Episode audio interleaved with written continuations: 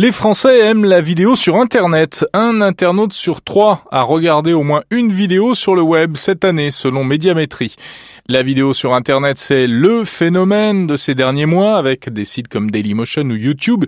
Du coup, les téléchargements pirates seraient en baisse au profit de la vidéo en streaming, c'est-à-dire en diffusion immédiate.